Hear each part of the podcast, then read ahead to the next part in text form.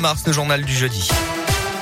Et elle a une aujourd'hui, J-17 avant le premier tour de la présidentielle. Ça sera le 10 avril. Depuis le début de la campagne, Radio Scoop euh, rencontre les électeurs. Certains savent déjà pour qui voter, d'autres non.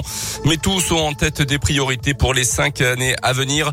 Euh, Tiffaine Coulon a tendu son micro à Sandy, 70 ans. Cette ancienne employée de la mairie de Clermont est atteinte de sclérose en plaques. Elle doit se déplacer en fauteuil roulant au quotidien. Elle est donc particulièrement attentive, évidemment, aux propositions des candidats sur la question du handicap. Sandy n'a pas encore choisi pour qui voter au premier tour, mais une chose est sûre, ce ne sera pas pour Emmanuel Macron. On n'a jamais mis de côté, non. Donc à un moment, il a parlé de l'handicap et ce qu'ils allaient faire pour nous. Du prochain président, Sandy, qui s'est cassé la hanche il y a quelques mois, attend qu'il prenne des mesures pour permettre aux personnes âgées de vieillir chez elles. C'est ce que je veux. C'est pour ça qu'après mon accident, j'ai pas voulu aller dans un centre de rééducation. Je voulais le faire chez moi. Mais pour le faire chez soi, il faut qu'on soit aidé. Elle voudrait surtout que les enfants handicapés et leurs familles aient moins de mal à accéder à l'école. Ils se battent tout le temps, ils demandent tout le temps, mais ça vient pas. Il y a des enfants du coup qui vont pas à l'école à cause de ça. Nous, on est adultes, on, on peut essayer de supporter ça, malgré que ça vient pas vite. Mais c'est pour les enfants. Ils ont envie d'aller à l'école avec d'autres. Ils ont envie d'apprendre. Mais selon elle, la force de promesses non tenues, la France a pris 30 ans de retard sur les questions de handicap. Les associations tentent d'obtenir des engagements, mais les candidats ne se bousculent pas. Un grand oral sur le handicap était organisé hier. Seuls deux des huit candidats invités étaient présents. Anne Hidalgo et Marine Le Pen. Les six autres se sont fait représenter et seulement cinq des douze candidats ont passé le grand oral organisé par le collectif Handicap les 3 et 14 mars.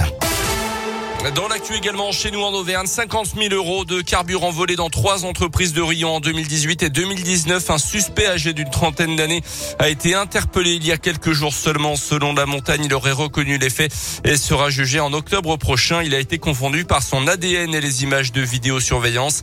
Pas moins de 17 plaintes pour un total de 22 faits ont été recensés pour des vols de carburant au sein de ces trois sociétés. Dans l'Allier, un couple de cygnes tués par balle. Ils ont été abattus fin février sur l'un des intents des gravières à Saint-Victor d'après la montagne. Le couple donnait naissance à plusieurs petits chaque année. Une enquête va être ouverte. C'est un délit passible de trois ans de prison et de 150 000 euros d'amende. Retour également sur la prise de parole du président ukrainien devant le Parlement français. Hier, Volodymyr Zelensky a demandé de l'aide aux députés et aux sénateurs. Il a également critiqué les entreprises françaises qui continuaient à faire des affaires avec la Russie.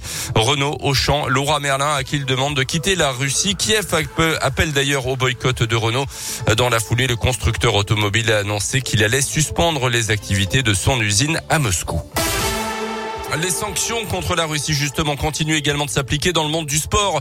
La Fédération internationale de natation a finalement exclu hier les athlètes russes et bélarusses des championnats du monde en juin à Budapest après avoir dans un premier temps autorisé leur participation à cette compétition sous bannière neutre. La Russie qui a d'ailleurs déposé sa candidature officielle pour l'organisation de l'Euro de foot en 2028 ou 2032. En tennis, le premier tour du Masters 1000 de Miami côté français, c'est l'hécatombe. Manarino, Gasquet, et Simon ont été éliminés.